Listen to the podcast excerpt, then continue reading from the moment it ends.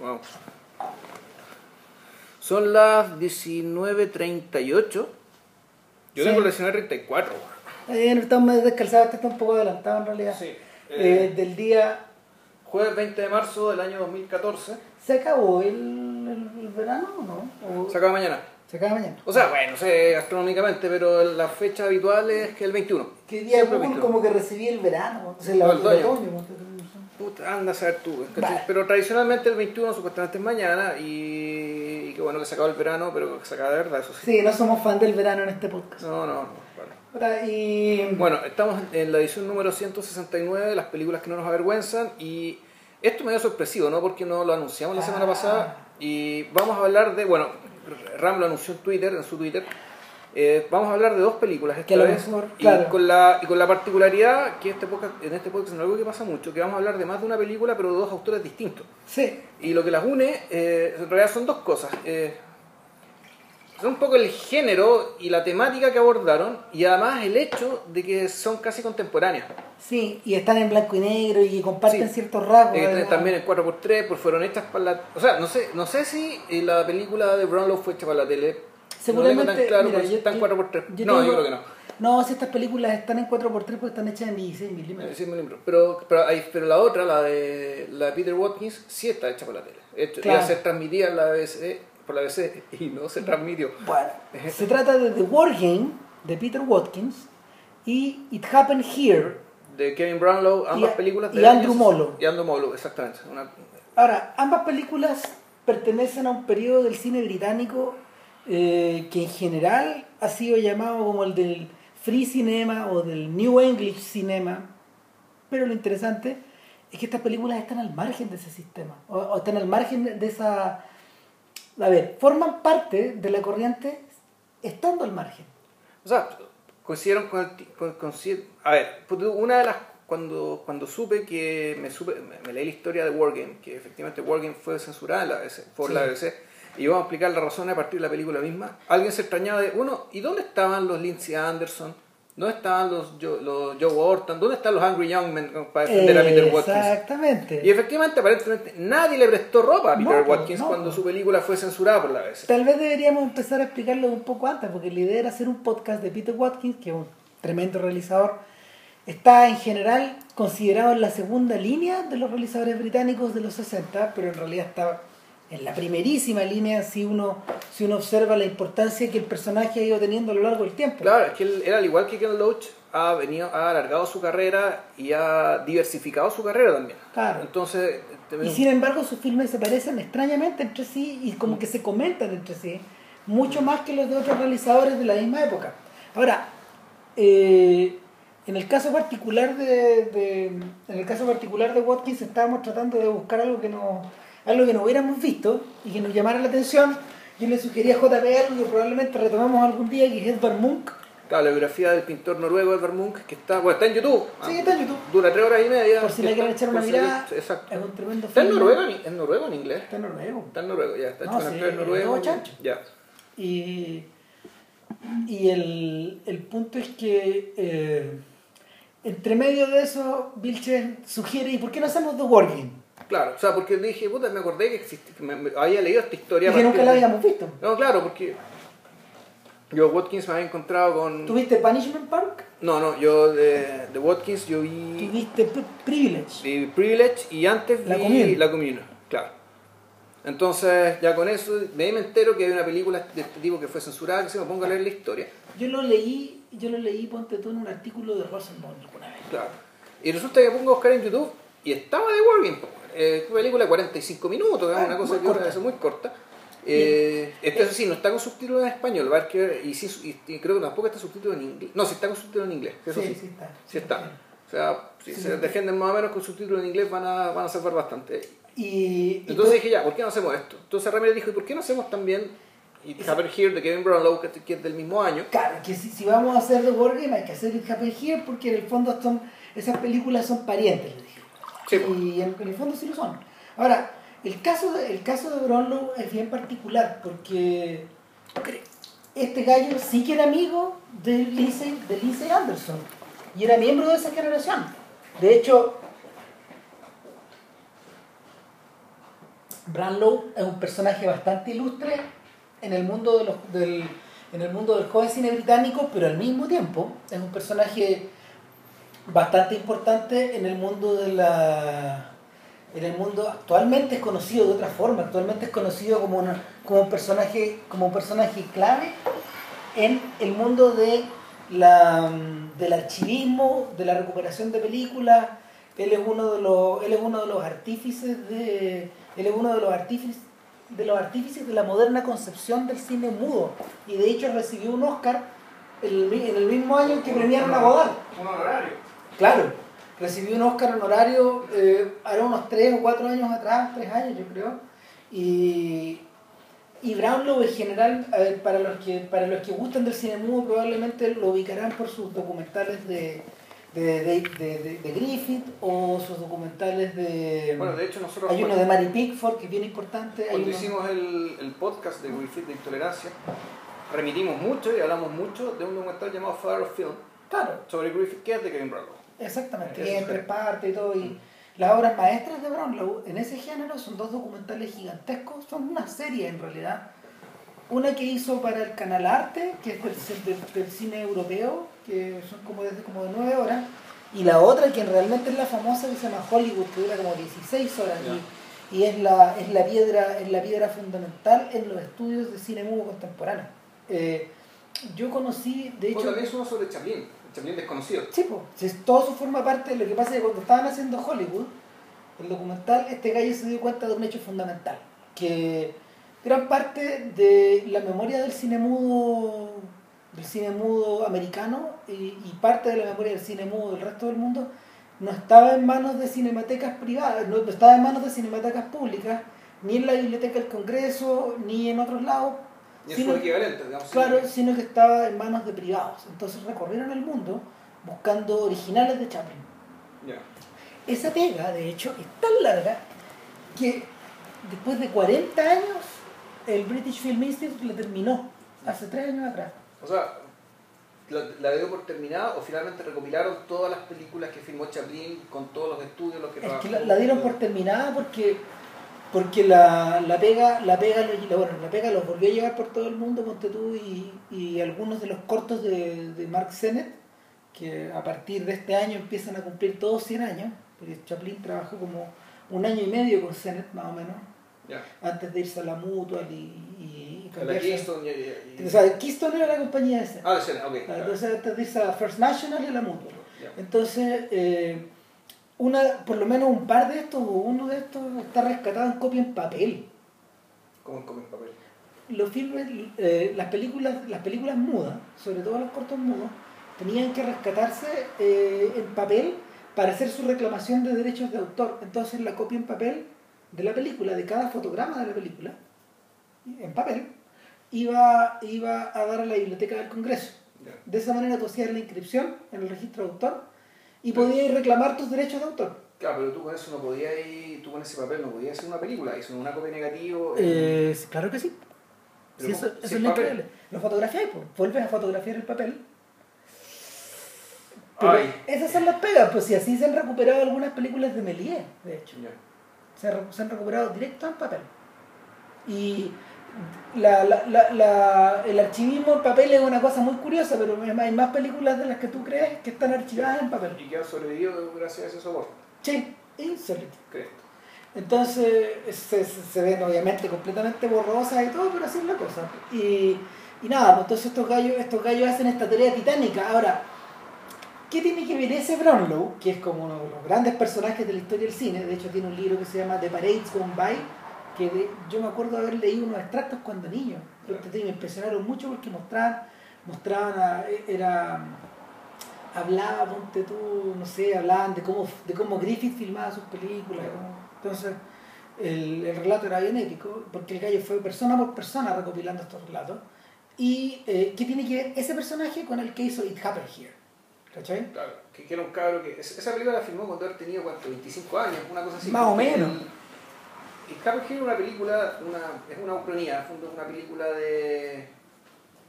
¿Cómo llamarlo? No, no es ciencia ficción, es una película de futuro, de, pasado alternativo, en que él eh, a los 18 años y un amigo de él, de su infancia, de 16 años, llamado Andrew Molo, se embarcaron en el proyecto de, eh, de filmar qué habría pasado si los nazis hubieran ganado la batalla de Inglaterra.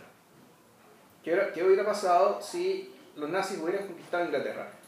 Y para ello estuvieron trabajando 8 años, eh, filmando, consiguiéndose plata, eh, recurriendo a, lo que se pudiera para poder filmar.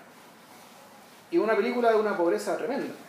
Ahora, alguna de las también, al igual que Choa, eh, es una película que no ocupó material de archivo, sino que todo lo recreó y lo refilmó como si fuera filmado, como se filmaba el estilo de las cosas en los años 40, Y ahí está el contacto con el archi- con archivismo. digamos. con el archivismo, con Claro. este gusto como por la manipulación del material. Porque cuando uno mira It Happened Here, es una película formateada en la forma de la manera de la manera en que los británicos filmaban En los años 40. en los 40. Y eso es, eso es brillante. O sea, la idea es brillante porque no solo te transporta, no solo te transporta a esa época, sino a esa época eh, en forma argumental, sino que te transporta eh, en, la, en la puesta en escena. O sea, claro, entonces la película hay partes que son actuadas, digamos, que son el relato, y otras partes que son supuestamente imágenes de archivo, fotogramas, películas. Y aquí el gesto típico, en realidad, para validarse en ese tipo ficcional, lo que se suele hacer es al revés, es usar imágenes de archivo. Usar Claro. imágenes de aquel entonces. Y este sujeto dijo, no. Él decidió, por una razón, puta, no sé, bien radical y bien extraña, filmarlo todo de nuevo. Y hacer que, lo, y hacer, y hacer que su ficción también pareciera archivo, imagen de archivo. Yo creo que, yo creo que en parte de eso hay, a ver, parte de eso tiene que ver en el fondo la educación que estos jóvenes habían recibido y el shock que habían recibido después de ver la, después de ver los trabajos como de Godard y de de Godard, de Romer, de Rivet y de Truffaut. Y, y eh, por extensión la pega que había hecho Rossellini en Paisá, Ya. que en el fondo es la que precede a la Vague. Yo creo que ahí es donde está el la... paisaje y Alemania y Nocero también. Claro. O sea, uno reconoce el, reconoce el espíritu. Y el otro espíritu que uno reconoce con esto, eh, fíjate que creo que en 1984. Claramente. En las, dos películas, en las dos películas. De hecho, hay un Sí, experimento que con Vilchen no hicimos, po, y es que, eh, o sea, y, y probablemente se los quedemos debiendo, porque uno de los uno de los grandes filmes ingleses de todos los tiempos es en 1984 que la BBC montó con Peter Cushing Ya. eh, en una de las programaciones nocturnas. Con Winston Smith. Exactamente. De es 10 años antes que las películas de las que estamos hablando, ¿no? claro que sí, po, y, y, y el y- De Waker te dice otro espíritu. O sea, ya es otra es generación que también. exactamente, pero eso eso eso es, es algo que influyó a estos, a estos sujetos. Probablemente, sí. y que, y que no sé, pues en la, en la mayoría, ponte tú, de los rankings de grandes programas ingleses de todos los tiempos, que para estos efectos equivalen a las mejores a la, a la mejor televisión de todos mundo- los tiempos. Del mundo, sí. Claro. Ah, Eh, 1984 siempre está rankeada ahí arriba, entre los mejores 20 programas de la historia. Entonces, yo creo que aquí eso queda pendiente porque la, la, ese, ese- esa película se filmó poco se filmó poco tiempo después, cuatro años después de la muerte de Orwell, de hecho. Ya. Eh, Cuando estaba todo en caliente, cuando en el fondo se estaba hablando de la adaptación del libro de un contemporáneo finalmente. Exacto. Y hay algo que tiene que ver, si tú, tú sentís todo el rato el, el- el peso, de- el peso del libro. Entonces, eh, el efecto es extrañísimo. Y de alguna manera ese efecto se prolonga hacia The Wargame. De una, no, no se prolonga, no se prolonga, yo diría, de, de una manera de una manera temática, porque el tema de Wargame es otro finalmente. Es qué ocurriría en Claro. la- en- eh, ante, la, ante la alternativa de, Una un ataque, nuclear. nu- de un ataque nuclear, de un ataque nuclear eh, recíproco entre Inglaterra y, y Rusia, perdón, entre Inglaterra y Rusia, ¿sí? O sea, Y- entre, Unión Soviética. entre Occidente, entre Occidente y claro, Inglaterra que estará al medio.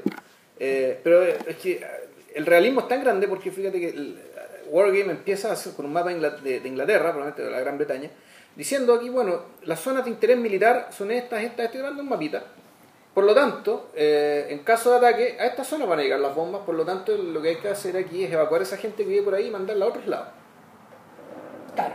Y esto está narrado en un tono distinto al de It Happened Here. El de, el si bien el de It Here es como equivale al de una producción que podría haber hecho Alexander Korda, por ejemplo, en los 40, eh, y, y asume su calidad de pastiche desde ese punto de vista y lo supera. En el caso de The Wargame, el referente es, es el informativo televisivo, es, la, es, es la utilización de cámaras livianas, de estas que se usaron de hecho en la guerra de Vietnam. Estaba el presidente de Vietnam en la filmación de... En, en realidad más que el presidente de Vietnam estaba el presidente de Indochina Sí. y de la forma en que se murió esa guerra, eh, mediáticamente. Y por otro lado estaba la, estaba la idea esta fresca del free cinema, pues, de, Claro. de, de traducir un poco de este espíritu documental que se veía en algunos en, en alguna que se veía en alguna televisión de la Claro. época, precisamente la televisión que estaba haciendo Ken Loach y sus contemporáneos, a, a, a otro lenguaje, ahora al lenguaje de, al lenguaje de la dramatización, en el fondo de la, de la dramatización de una, de una situación ficticia. Y en ese sentido eh, es súper pertinente. De hecho, de hecho hay momentos, hay momentos de, de The Wargame en que la narración adquiere un ritmo tal que se refleja, se refleja precisamente en, en, el, en el trabajo de la Commune, el trabajo que Watkins eh, emprende casi 40 años después. Sí, bueno, el, una de las gracias, una de las cosas que me gusta de, de Watkins y me gustó de Wargame y bueno, y también la común es que le- los medios también son protagonistas de lo que están contando. Completamente. O sea, que, que, que esa es como la, yo creo que esa, esa es la premisa en realidad que está detrás de esta cuestión incluso. Para los que no han visto la común es bastante curioso porque en el fondo es un reportaje televisivo de tres horas de duración o casi cuatro horas de No, son duración. más, son como cinco y media. Imagínate. eh, es, una, es una especie de serie, finalmente. Eh, Es como una cosa así. Es una especie de gran reportaje que se hace Sí. con despachos en vivo desde la comuna de París en Claro. 1800. O 71. Claro, entonces. eh, Entonces, claro, la- la- primero, esto se realiza dentro, en realidad más bien como dentro de un galpón. Claro. En ese sentido se parece un poco a, a la película de Von Trier, a Dogville. Exacto. Pero en un balcón más o menos pelado. Entonces, la, la puesta en escena y el ubicarnos en el lugar, en el entorno, en el contexto, eso solamente lo dan los personajes con sus voz, sus gritos, sus cantos, sus movimientos.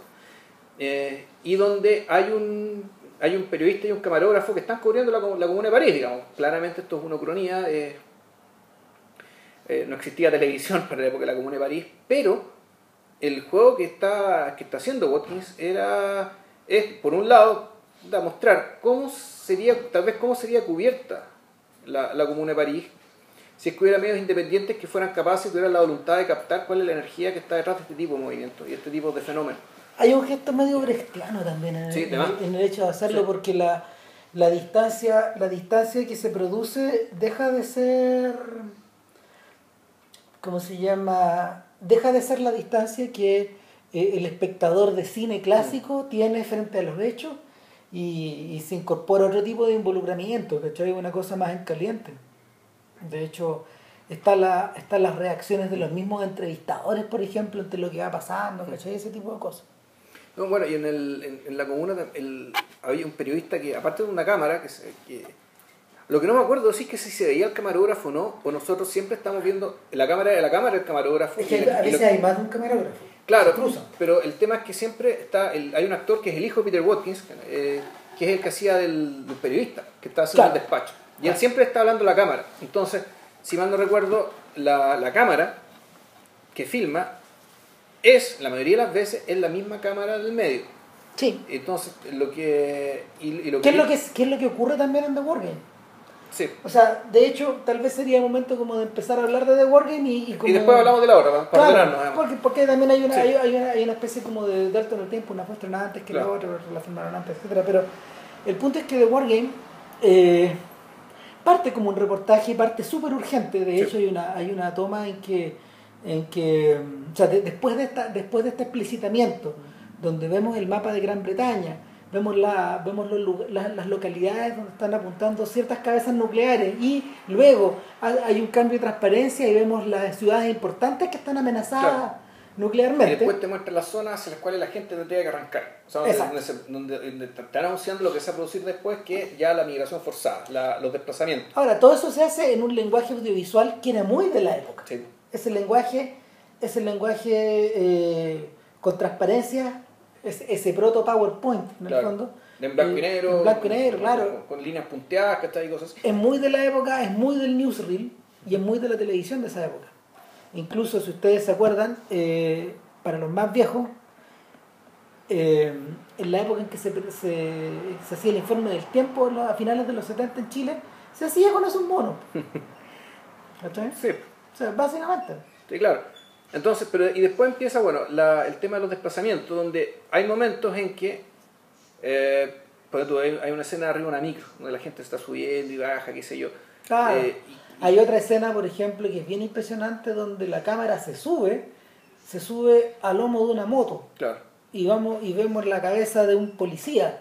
Y mientras, mientras, la, mientras el policía acelera en la moto y nosotros vamos junto con él, eh, el, y, y, y, Watkins aprovecha de citar a Godard en, yeah. en ¿cómo se llama? En Vivre sa vie y en, en, en Banda Aparte y todas estas películas donde el gallo coloca la cámara en el asiento al lado del conductor o en las espaldas del conductor eh, y tú veis pasar París y otras, otras localidades eh, a, un, a una velocidad bastante frenética hay una persona como en la tele no sé o como en el o como en la pantalla que nos está que nos está explicando que eh, que nos está explicando básicamente dos cosas. Uno, que en Berlín la situación ha alcanzado eh, un punto crítico, que los aliados están prácticamente enfrentándose con los, con los rusos, que las fronteras están todas revueltas y que la OTAN eh, está viendo qué hace y que el, el, los militares comenzaron a cuartelarse. Y eh, cuando, cuando termina esa toma, que es bien larga, que está hecha para para explicar todo este tipo de cosas mientras vas viendo cómo pasa, cómo pasa la, la ciudad frente a ti. Eh, la voz, este personaje, este locutor dice, eh, y aparte de eso se ha decretado el se ha decretado la evacuación de... Desde las zonas críticas a las otras zonas que ya fueron explicitadas en el mapa al principio. Y ahí hay un cambio de plano claro. y empezamos a ver el, te el, tema del bus y la gente subiéndose de distintas claro. partes. Y él dice, hay cinco tipos de personas que van claro. a ser movilizadas. Exacto. Y, y, básicamente son todos los miembros de la sociedad, incluyendo los enfermos, excepto los hombres. Los hombres no se movilizan para ningún lado. Esa es la información básica. Claro. Eh, entonces aquí, ¿qué es lo que de partida? Por una parte está una cámara que pareciera que estar mostrándonos a nosotros, pero en realidad pareciera también que ser un, ser un documental dentro de su propia ficción. Es decir, esto, esto pareciera ser como, como si esto fuera un programa real para un público que nosotros no estamos viendo. Claro. O sea, esto es cobertura, esto no es una cámara invisible, sino que esto es, o sea, esto no es por decirlo así una cobertura invisible, esto, esto es cobertura y nosotros estamos siendo en realidad tratados, es el tema, nosotros como público somos público británico de los años 60, digamos, que está ahí. Claro. Eh, de un público de el público que estaría viendo esta situación en estas en estas mismas circunstancias claro entonces de inmediato no es narrador omnisciente esto, de esto inmediato Watkins adopta una especie de separación extraña que se va haciendo sí. que, que, que, se va haciendo más y más persistente a medida de, que, de que la película se eh, eh, más y más persistente a medida que la película avanza. Es decir eh, nos va narrando el tiempo el tiempo narrado uh -huh. y el tiempo representado se empiezan a, empiezan a, se, se, empiezan a entrelazar y al mismo tiempo cada tanto eh, cada tantos minutos el, el, narrador dice esto es lo que pasaría sí. en una situación de, claro. en la que Inglaterra se viera amenazada o se viera atacada bla bla bla y el, el should y el would y los condicionales del verbo empiezan a aparecer una y otra vez a ver, o dicho de otra manera el, eh, creo que delante fue un poco confuso, ahora voy a tratar de aclararme bien gracias a una pista que me diste tú. Lo que estamos viendo es, es un relato de lo que pasaría, pero también es una hipotética cobertura sí, de aquello que pasaría. Sí. No sé si me entiendo, una cosa es contar algo, otra cosa es cubrirlo. Es poco, Esta cuestión está la, está un poco, tiene un poco de las dos cosas. Y esa es, la, esa, es la, esa es la tremenda novedad que Watkins aporta a la... ¿Cómo se llama? A la narrativa de su época, no un recurso que no se hubiera utilizado. Porque los que hayan visto La Ronde de Max mm. Fields mm. se darán cuenta de que cada tanto rato el narrador dice, bueno, y así son las cosas, y esto pasa, bla, bla, bla, y se empieza a dar una vuelta, Anton Walbrook, y, y en el fondo nos invita a salirnos de la ficción antes de meternos en otra. Entonces, esos recursos de ir y venir, esos que están en Shakespeare, esas bueno, cosas, o sea, bueno, el, el, Ciudadano Kane parte con una cobertura, con un documental falso, digamos, ¿cachai? pero en algún momento, claro, tiene que salir ya el relato.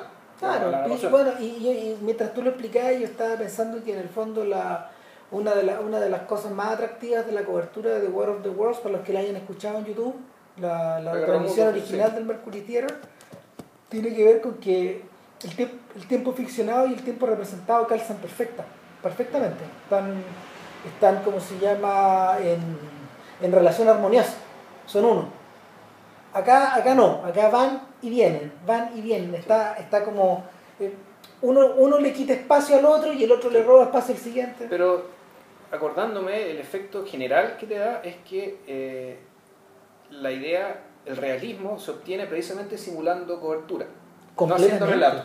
Y esa, esa es la, la sugerencia que está haciendo Watkins en el fondo, es que en la, en la medida de que en la medida de que tú, por ejemplo, en la medida de que este público que ya se había empezado a habituar las transmisiones noticiosas de la BBC, eh, entra en contacto con imágenes con imágenes que se mueven, imágenes que parecen narradas en primera por esta cámara en primera persona, eh, todo adquiere otro cariz, todo adquiere otra plasticidad. Eh, se, es algo parecido al efecto que utilizó Sam Peckinpah eh, en, la, en las escenas de acción de, de, la, de la pandilla salvaje, cuando este gallo mucho más tarde dijo, no, si yo, lo que, lo que, parte de lo que estábamos tratando de hacer era eh, simulando la cobertura en colores de la guerra de Vietnam de la tele. ¿Cachai? Porque la, la guerra de Vietnam fue cubierta de esa manera. Mientras, mientras yo veía, mientras yo veía eh, The War Game, me acordaba del, del directo precedente que existe de esto, que en el fondo es la batalla de Argel. Ya, sí. ¿Cachai? Fue Gilo Pontecorvo el que finalmente cruzó todos esos gilos. Y, el- y el equipo que armó esta, esta, batalla, esta batalla de Argel, donde, donde en el fondo la representación se convierte, se convierte en una ficción que ya no podéis parar más. La batalla de Argel sí no, no, no, no te simulaba una cobertura. No, No. ese es el paso adelante Claro, de, era- de The War Game. En... Ahora, Pero sí en la, perdón, sí en la batalla de Argel decía, y esto ocurrió de verdad. Claro. Ah. Y, y así torturaban a estos sujetos, y en el fondo estos barrios se tomaban de esta forma. ¿cachai? Y bueno, ya tenemos otra película con podcast futuro que hay que volver a ver porque la Sí, claro. Entonces, entonces el, la otra gracia que la otra gracia que tiene The Wargame es la tremenda la tremenda capacidad de síntesis que tiene. Porque este mismo efecto, este mismo efecto que en, en, en la batalla de Argel se iba prolongando a través de largos tableaux, ¿cachai? De largas, de largas composiciones de escena que eran algunas eran hiper complejas. Sí, lo bueno, bueno, es que la batalla de Argel, en rigor, es, es otra cosa, no es comparable, porque la batalla de Argel te, te explica pre- precisamente, tiene ese nombre, la batalla. ¿no? Es decir, es, una, este es, es un hecho, pero más que un hecho es un proceso, y es Claro. un proceso en el cual además hay dos bandos a los cuales tiene que presentar, mostrar, explicar los tipos humanos que, la, que lo componen, mostrar cómo, cómo funcionan, cómo operan, en qué medida se parecen, en qué medida son distintos. Es un gran filme de proceso. Claro, entonces es, es, es como mostrarte es, es- es este fresco, digamos, ¿cachai? De, en torno a un, a un proceso político, digamos, que, que, que era político-militar en rigor, por eso es que una batalla, pero del cual se ramifica hacia distintas dimensiones organizacionales y humanas. Ahora- aquí, en cambio, aquí lo que tenemos es una hipótesis, ¿cachai? De cosas que le pasan a gente. Punto, ¿cachai? Y, y, eh, y a, diferencia de la película, otra película que vamos a hablar ahora, que aquí no se sigue a personas. No. Hay algunas con las que tú te, tú te cruzas, puede ser. Y te vuelves a cruzar. Pero son indistinguibles. Aquí las personas, los individuos son completamente fungibles. O sea, uno de los efectos de la guerra nuclear es que efectivamente se pierde la individualidad. O sea, se pierde la individualidad en la vida real y también en el, relato y en la cobertura.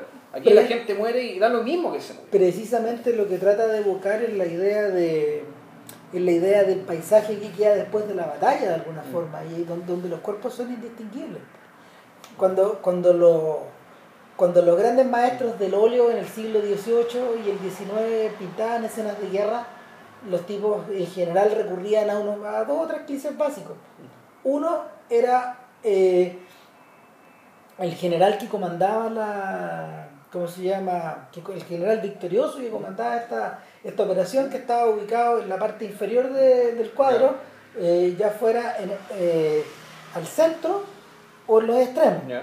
Piensen en los cuadros de la guerra del Pacífico con este general vaquedano que, que es como un monotipo que ponen así, que parece un soldado de plomo arriba de un caballo. Y, y, la, y la otra, los otros, las otras, eh, ¿cómo se llama? Los otros, los otros temas básicos que tienen es, es- es la descripción del paisaje, es, es observar en perspectiva y luego apilar eh, dos clases de soldados, pues los que están muertos, estirados, ¿cachai? Y los otros que están en formaciones, en formaciones, en formaciones cuadriculares, Claro. finalmente. Y, y eso es eso es precisamente la idea, la idea ordenada que estos tipos tienen de batalla. Ocurre que esto, ocurre que la, la iconografía que se hereda en cine después de la Primera Guerra Mundial y de la Segunda Guerra Mundial destruye eso No, claro. destruye esa lógica. Y de ahí para adelante, en el fondo, eh, la, la, cobertura, la cobertura cambia. De hecho, los primeros tipos que filman imágenes en primera persona eh, son en, en- guerra son los americanos. Son los americanos y bueno, probablemente también los británicos y los alemanes al otro lado, dependiendo de quién lo narrara, pero, pero la... Bueno, pero sin embargo, esto lo hemos discutido en otras películas, en, en otros podcasts sobre películas de guerra. El, de todas formas, la ficción eso se sanitizó. Recién en, Completamente. recién en el soldado Ryan, uno podría decir, ya esta cuestión se parece un a poco cómo más- la cosa pudo haber sido, realmente. A lo, a lo que los tipos vieron cuando descargando las cámaras mientras explotaban las bombas al lado de ellos. Claro, y en el fondo esa es la razón de por qué se prohíbe finalmente de Wargame. Porque, Eh. porque eh, o sea, desde, desde un punto de vista narrativo, ya es subversivo. A ver, lo que pasa, la excusa que dio la BBC para prohibir la película fue que las imágenes eran demasiado perturbadoras. Y, eran, y efectivamente, Lo son. es- lo son. O sea, hay gente mutilada, gente con la cara quemada, gente que ver gente morir porque por, por, lo- por estos hiperincendios que absorbían todo el oxígeno. Entonces la gente no moría Claro. ni quemada ni por Estos firestorms, estas tormentas de fuego que morían por asfixia. Claro, que Porque- te dan 3 minutos, 50 segundos, dependiendo de dónde te Claro, encontraras. o hay otra imagen, ponte tú, cuando alguien está fuera de la casa y justo explota la bomba y la imagen se va al negativo Claro, y dicen, bueno, y aquí se tapa los ojos y no te lo muestran, pero claro, una persona que queda expuesta a, la bo- a una bomba a cierta distancia, y no, se derrite su globo ocular te lo explica, y claro. te lo explica. Entonces hay un montón de situaciones que estoy subando una tras otra, y ya cuando la cosa se pone más brava es cuando el, vuelve, no, hay, hay- hay que racionalizar, la comida, empieza la sospecha de que las Fuerzas Armadas tienen la comida, se subleva a la gente para quitarle la comida a las Fuerzas Armadas y empiezan a masacrarse ¿cachai? los ciudadanos entre sí. Esa, esa es la conclusión a la que llega básicamente lo que, lo que, lo que termina cubriendo, relatando, cubriendo de Wargame. Y la conclusión a la que llega la BBC es que mostrar todo esto es demasiado choqueante para el público británico, que es algo que el público británico no, no puede, eh, no va a poder digerir, va a ser, va a ser un trauma demasiado grande. Pensando que, eh, en el dato ridículo, eh, la- el Reino Unido, o mejor dicho, Inglaterra, no había sufrido una batalla, un- no había sufrido, un- no había sido... eh, Invasión. no había sido invadida, no, es la palabra, es, no había sido lugar de una batalla terrestre Ah, desde 1746, o por ahí, la batalla de Culloden, que, una, que fue por una- un asunto de guerra civil de sucesión entre los estuardistas y que a Y lo- y que a todo esto es objeto de una película de Peter Watkins. la batalla de Culloden. Mira tú.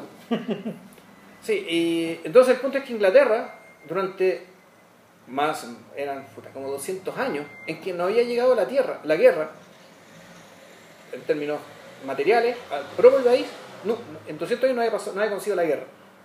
Los ciudadanos que vivían ahí en la campiña, que actuaban en Downton Abbey, que todo, todo eso, Toda, toda esta gente muy civilizada. esa gente la mandaban a pelear a otros lados, ¿cachai? pero la guerra no llegó a Inglaterra como por 200 años. Entonces, de, que un, de un día para otro le muestran esta ficción, en 1965, entonces la gente no va a poder aguantar esto. Sin embargo, Sin embargo, la verdadera razón es otra. Una, o sea, son otras. De partida, hay, hartos, hay, hay- hay hartas cuñas de entrevistados eh, en que queda muy mal parado todo tipo de organización. Queda mal parado el Estado, queda mal parado la Iglesia, queda mal parado los científicos. En, es una, en, la película se encarga permanentemente de decir de que toda esta, toda esta locura y toda esta demencia digamos, que vamos a ver, en cierto sentido está siendo avalada institucionalmente por gente que la promueve o por gente que, la, que aplaca o que aplaca sus consecuencias que con, con mensajes inútiles, como el caso de las iglesias, desde la perspectiva de Watkins. de hecho, de hecho eh, hay dos instancias que se re- repiten permanentemente en la película. Uno es que Watkins hace referencia siempre a que, eh, bueno, y estas cosas, la gente está informada de las consecuencias de una guerra nuclear o de los efectos que tiene o de cómo explotan las bombas o de la, o de la cantidad de, de minutos que tienen para refugiarse o de qué características debería tener su refugio, etcétera. Y la conclusión es no. No. De hecho, un sujeto dice por ahí, no, si esto lo, lo editamos en un panfleto, pero, pero nadie lo compró. ¿Cómo? ¿No era gratis? No, costaba nueve peniques. Hmm. Entonces, eh, el, y la presencia, tal como tú dices, de esas cuñas, y no son cualquiera los que hablan. Son puras personas con rostro institucional, finalmente. O sea, hay un momento que se hacen encuestas en la calle. ¿Usted sabe esto? No, Sí, claro sí. Y después están, puta, científicos, arzobispos, ¿cachai? Políticos. Claro, Hablando. no son, no son gente real, esos no. No. son reales, sino que son actores que están leyendo párrafos que fueron publicados como en la, en la prensa o en distintos lugares. Las citas son reales, eso sí. Claro. Las- Claro, entonces, eh, pucha, eh, te encontráis con que el, el- efecto real, digamos, lo que, lo que se quiere evitar prohibiendo la película, era que, eh, era que básicamente, por el poder de la gente en un régimen democrático. Se cerrara de golpe una opción, un recurso de política exterior, que era usar el poder nuclear.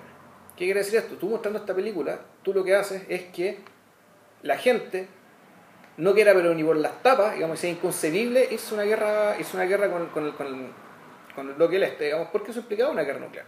Claro.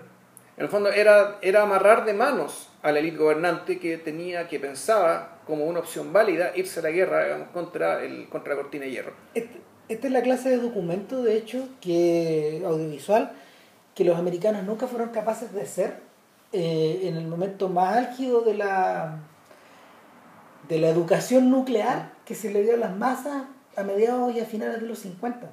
Ya. De hecho, cuando tú, cuando tú observas los, los cortos donde esta gente le avisan, son, se parecen un poco a, la a la- a los cortos que te ponen en los aviones. Ya. ¿Cachai? Donde eh, tome la máscara de oxígeno. Sí, claro.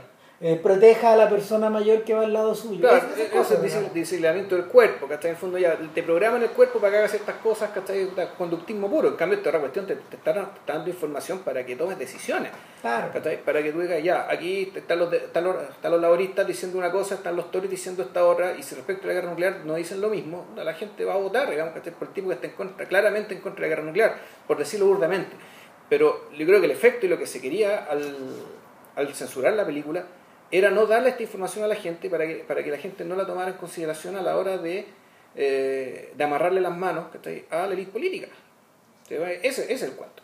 Claro, era algo que no era negociable nomás. Pues si en el fondo era poner el dedo en la el- era poner el dedo en la llaga de una manera demasiado evidente para estos tipos. Claro, y era implicaba efectivamente amarrarse manos, restringir las opciones de política exterior. Eh, Eso significa. Sí. Entonces, eh, de un momento a otro, de un momento a otro, Watkins se ve en las manos, en, en las manos con una papa caliente. Algo que en el fondo tenéis que mostrar, pero no podéis mostrar. Pero bueno, esto era de la BBC, para la BBC, Lo notable es que la BBC lo encargó. lo encargó, la, Pero eso lo- la- pero- la BBC lo pagó. Claro, claro, y, y bueno, y era una actitud muy típica de lo que ocurría en la BBC en esos años, que en el fondo eh, todos los tipos que hicieron televisión en esa época, o sea, hablamos de eminencia, Sí, por- po. partiendo gente como, no sé, como David Attenborough, ¿cachai? O sea, gente brillante. po. Entonces, todos estos, todos estos sujetos se suelen quejarse de la sandez de los ejecutivos que tenían por arriba, pero, pero patéticamente, o, o sea, de manera increíble, estos mismos ejecutivos, en su en su desdén por ciertas cosas dejaban pasar estas otras. Era impresionante porque en realidad el estricto control que había era sobre la sobre la info, sobre la información, sobre BBC, sobre BBC 1, lo Claro. que es BBC 1 hoy día, en el fondo que es, la, es el canal de noticias. Claro. O sea, sobre la, la otra programación, la otra programación, eh, los Monty Python de aquella época y todo ese tipo de cosas, o los o las cosas que tú queráis, eh, pertenecían, a, pertenecían a otro universo. Ahora, lo interesante es que no quiere decir que no quiere decir que no estén interconectados. De hecho, el otro día, viendo un documental sobre los Goons, precisamente, los Goons son, son el grupo que de alguna manera precede, son el grupo madre de dos instituciones británicas, Monty Python y los Beatles. Ok. ¿Cachai? Eh, los Goons eran, son, son, son básicamente tres, Peter Sellers, Harry Seacombe y Spike Milligan. Entonces, estos, son- estos son sujetos que en el fondo, Milligan y Seacombe son gente que se conoce eh, sirviendo en la Segunda Guerra Mundial, en el ejército. Eran tipos que no, no calzaban en el ejército y los tenían para la entretención de otra, para, para armar más entretención. Y, Haciendo sketch, pura claro, y, y Sellers, Sellers, menor que ellos, era un actor. ¿Cachai? Era un actor y a principios de los 50 estos gallos se unen, pero, pero Milligan y, y, eh, ¿cómo se llama? Sugestivamente dice los Guns no existen sin la, sin la Segunda Guerra Mundial.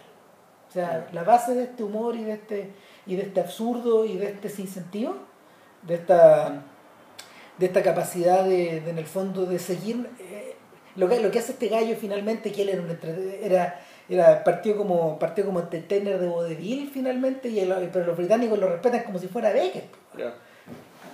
que tiene que ver de hecho. O sea el parte de ese sinsentido que estos gallos hacían y que y que y que heredó, y que heredó gente de los footlights como de los footlights como como cómo se llama lo, como los como los como Monty Python eh, 15 años más tarde pasa por esta misma sensación de o de hecho tienen la edad de Watkins esa gente ¿cachai?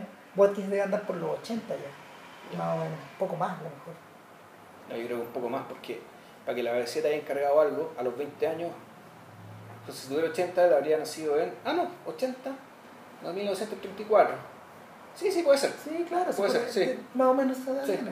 Entonces, el formaba parte de la misma angustia, es lo que es lo que cuando es lo que cuando uno ve cuando uno ve, por ejemplo, la dimensión desconocida, tú sentís esa misma sensación. Esa misma sensación de que de que esta de que estas narraciones que son tan perfectitas y tan literarias están cruzadas como por una angustia o una especie de una especie de distorsión que lo que lo atrapa todo, ¿cachai? O sea, que, y que lo deforma todo. Y es parte de esta sensación de, de incomodidad, de incomodidad que no se resuelve. De hecho, para el mismo Watkins, ese tipo de. Ese, para el mismo Watkins, eh, esa clase de. Esa, esa- misma sensación se prolongó después, y para, el- para el propio, para el propio Loach se canalizó hacia otros lados. Ahora, eh, lo interesante para mí es que esto ocurría precisamente en una época en que los británicos todavía estaban completamente, completamente aplastados por el racionamiento y recién saliendo. Estaban en la era, estaban en la era en que, no sé, por los documentales de estos días se refieren poco a eso finalmente. Se habla poco, se habla poco de, se habla poco de los Tories y de los laboristas de esa época. ¿De qué se habla hoy día eh, en relación a, a esos años? A los Beatles y a los Rolling Stones y al pop y a la invasión británica y a todo esto Claro, pero, es, pero precisamente creo que el año 65 o en mediados de la década es cuando. Muere Churchill, ¿no? eh, no Ese año muere. No, estaba pensando un poco en lo- eh, algo parecido a lo que pasó en Chile los- la primera mitad de los 80 y la segunda mitad de los 80. ¿cachai? Ujú. O sea, que en, en algún momento que el, el swinging London, digamos, ¿cachai? Que es un, que es un Londres donde se más colorido, más vital, ¿cachai? Más, y donde ya Inglaterra parecía, se empieza a notar un poco más de prosperidad. Claro. Era, estaba empezando justo cuando se estaban haciendo estas películas. Claro, y un Londres de otros, de otros directores, pues el Londres de John Burman, el Londres de Performance, de esas, de esas películas. Claro, Nicolas Rose, ¿cachai? De esa gente. ¿cachai? Entonces, bueno, el, El Londres de Polanski. Claro, bien. Y Antonioni. Exactamente. De estos europeos que en el fondo iban a contagiarse de esta droga. Claro, en algún momento, después de tanta, después de tanta pobreza, tanta privación, hubo una explosión creativa, que se donó un montón de cosas, pero y estas películas son antes de eso. O están en O paralelo, están- de espaldas están, de eso. Están espaldas. De espaldas de eso. Sí, eso es lo interesante, ¿cachai? Están, están, están realizándose justo, justo en ese, en ese periodo de, donde Inglaterra mira hacia afuera. Claro. Estas películas miran para adentro. Exactamente. Ahora, eh, y, y- es una cosa también muy bonita que tiene Wargame, que, que es tan realista, que en algún momento, una vez que empieza la cagada, te olvidas del resto del mundo, por la razón de la gente no puede estar informada, no sabe nada, no hay luz, no hay datos, no hay radio, no hay nada, lo que está la gente viendo como en las cavernas. Fíjate que una, para los que les gusta Doctor Who, eh, en, uno de los, en una de las narrativas apocalípticas de la serie, hacen referencia a, no hacen referencia específicamente a The Wargame, pero sí, sí esta sensación que transmitían estos documentales cuando, cuando en el fondo el mundo quedaba asolado por, por, a- por una cagada mayor, digamos, y precisamente la gente la repartían a distintas casas y todo eso, todo eso, Todo eso contarán, ya. todo está ahí, está justamente en una de esas historias. Claro. Entonces, escucha, bueno, el, antes de pasar a la segunda película, recomendación, vean Wargame, está en YouTube, dura 46 minutos, está con subtítulos en inglés y, y digamos, a modo postilla anécdota, la película recién pudo ser vista en- por, por los ciudadanos británicos en 1985, es 20 años después de, de su elaboración. Curiosamente, calzando con el estreno de The Day After, Claro, que es la película americana, narrativa, que de algún modo se hace cargo de, de una explosión nuclear, nuclear, y, claro. y- es un telefilme, un telefilme que fue bien comentado acá de hecho, acá en Chile se estrenó hasta en el cine, pa. ¿sí? Sí, sí, me acuerdo cuando que publicitaban eso. Claro, y, pero, pero es de, posee otras características, de hecho. No, no es una. Claro, y tú no podrías pensar, bueno, esto ya es. Hasta podría ser esto una cuestión media dirigida, probablemente dirigida desde la Casa Blanca en un contexto en que ya se, se venía o se olía, ¿cachai? Que era una apertura de parte de la Unión Soviética. Por lo Claro, tanto, de hacer, de- hacer, eh, hacer que dentro del público estadounidense fuera más amigable la idea de que ya llegara algún tipo de acuerdo con esta gente. La razón para, claro, la razón, las razones para hacer. Las razones para hacer de Day After eran otras y finalmente los gringos siempre llegan un poco tarde en esa clase de reconocimientos sociales y ese tipo de cuestiones. Ahora, yo creo que es- esta incapacidad como para hacerse cargo de esta clase de documentos proviene precisamente de la razón por la cual Brownlow hizo It Happened Here, que es la incapacidad de mirar hacia atrás. ¿Cachai? O la, o la voluntad, tal como la película dice al principio, rápidamente la normalidad se hizo sobre la isla británica. Esa es una frase que está en la película. Entonces dice, la población se adormeció y lo, lo explican muy en breve. Eh, It Happened Here comienza igual, igual que la otra, Con un mapa. con un mapa, con una breve narración y con una breve explicación de que en el fondo, eh, después de la derrota en Dunkerque, los aliados, o sea, perdón, los, los- los soldados británicos se retiraron, se retiraron y eh, la, la infantería y la, ¿cómo se llama? Y la aviación, la aviación nazi eh, hizo un ataque, un ataque por asalto a Inglaterra, se tomó Inglaterra. Eh, la conquistaron y rápidamente eh, Ahora, pero eso es interesante porque esto fue Andrew, Mo- Andrew Mo- Moyo, digamos, el, el co-director, de, co-realizador de, de Happen Here, era, además funcionó como consultor militar. claro, Siendo que era un cabro que entre- cuando empezó la, a hacer, empezaron a hacer la película, a los 16 años, y terminó a los 24, era un cabro chico. Y no es que le haya alcanzado a pelear la guerra, no, nada, básicamente el tipo se dedicó, era para ser fanático del tema. Y eh, como consultor militar, la situación que se planteó es que, bueno, de partida, el país nunca estuvo completamente conquistado. Toda la parte de Cornwall, y eh, básicamente las costas, la, la zona occidental del país, está, quedó en manos de rebeldes. De rebeldes y que después fueron ayudados por Estados Unidos. que era súper difícil entrar. Claro. Entonces el país en rigor estaba en guerra y volvemos al temor, digamos que al- al trauma de, de- do- trauma y a los 200 años sin batallas terrestres en territorio británico. Vuelve a mencionarse la, vuelve a la misma, la misma culona, digamos, el hecho que el país no solo esté, esté en guerra, no solo peleamos una guerra, la perdimos, ¿cachai? porque fuimos invadidos, llegaron por arriba, por abajo, sino que el territorio está en guerra, o sea, hay partes del país donde no puedes ir nomás, porque puta, está, está, está el, está el enemigo, digamos, está la gente ma- ma- matándose. Eh, entonces, el escenario es ese, el, el oeste, el- el- en, el, en el oeste están estos guerrilleros, por el este se está infiltrando gente con la ayuda del ejército rojo, eso también te lo cuentan. Sí. Realmente lo dicen. Entonces, claro, el, el- el país no está en absoluto pacificado, pero sin embargo, como dice Cristian, se produce rápidamente el- una especie de resignación, adormecimiento, y en algunos incluso la convicción de que el orden, cualquiera que sea, es mejor que la guerra. Entonces aquí nos metemos en, yo creo que es una de las, una de las vertientes más interesantes de la película, que, cuál es tratar de explicarte por qué las personas se pueden volver fascistas. Y no solamente porque, claro, se dice los, los tipos fascistas, gente, gente trancada, gente racista, gente, eh, gente que tiene algún tipo de tara, trauma o algún deseo de ser especial, algún tipo fetiche con los uniformes, ¿cachai? O sea, la gama para gente fascista digamos, da, para todo. Esa es, la explicación, esa es la explicación clásica. Y esa es la explicación básicamente con que te, caricaturizan a Hitler y a sus seguidores ¿no? cuando fundan el partido nazi. Y un poco Mussolini también. Pero el tema es qué pasa cuando gente normal, Y corriente. despierta, con iniciativa, con liderazgo, como, el protagonista, como la protagonista de It Happened Here, ¿por qué alguien como ella decide volverse fascista? De hecho, lo interesante de esta película es que Branlow, con una notable economía de medio, agarra, la, agarra esta historia, esta, esta- esta especie de breve introducción documental y rápidamente la convierte, la convierte en una, en una narrativa, en una narrativa de ficción. Rápidamente, Es que muy rápido porque efectivamente no había plata. Y después nos vamos a dar cuenta que hay otros episodios notables donde el corte es tan abrupto, que funciona súper bien, pero tú te das cuenta también que, loco, aquí no había plata para filmar lo que no me mostraron. ¿No? Claramente no había plata para filmar. Entonces, entonces lo que, lo- lo- una de las cosas choras que tiene rápidamente es que nos muestran una...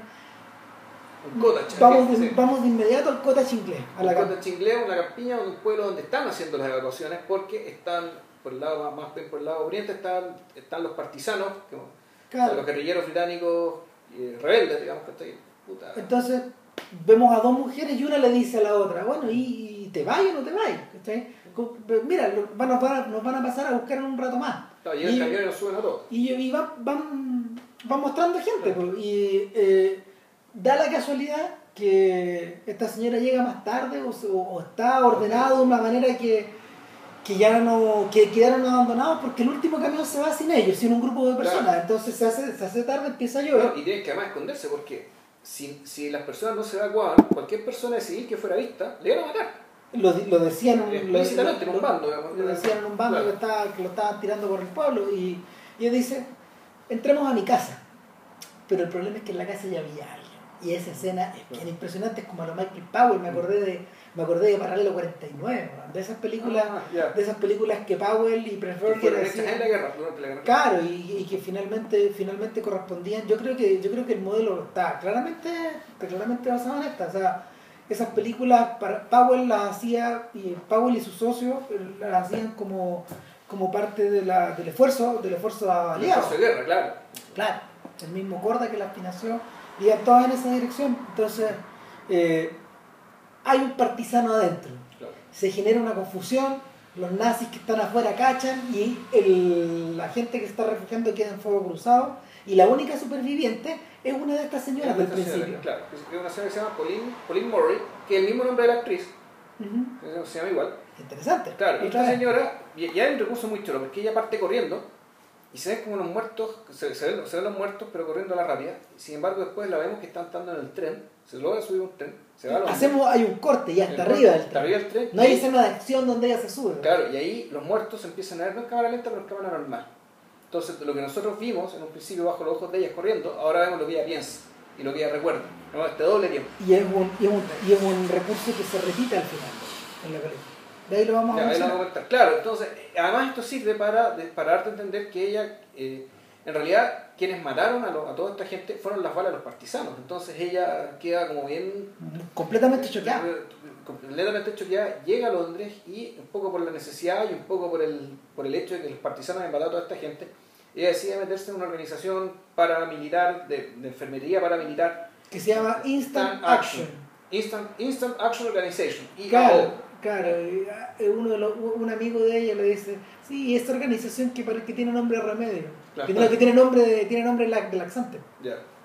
Instant Action. Instant Action, claro. Claro, eh, ahora, cuando ella se baja del tren, lo que ella ve es un espacio arrasado. Sí. Es bien impresionante porque te da la sensación de que en el fondo Londres fue borrada. Cierta sección de Londres fue borrada del mapa. no No quedó nada. O sea, es Alemania años, año cero, sí, pero. Claro. Y, y el pianista, ¿cachai? Bueno, Ah, es eso, es caminar por ruinas, ruinas, ruinas, ruinas, ruinas. Claro, y, y el efecto es más grande en la medida que está en blanco y negro y filmado como medio difuso, por el mismo filmado- 16 milímetros. Claro, filmado, bueno, el, director de fotografía es un tipo que se llama Peter Suchitsky, que es un tipo importante, como que después hizo carrera en Hollywood, se lo llevaron. Cronenberg.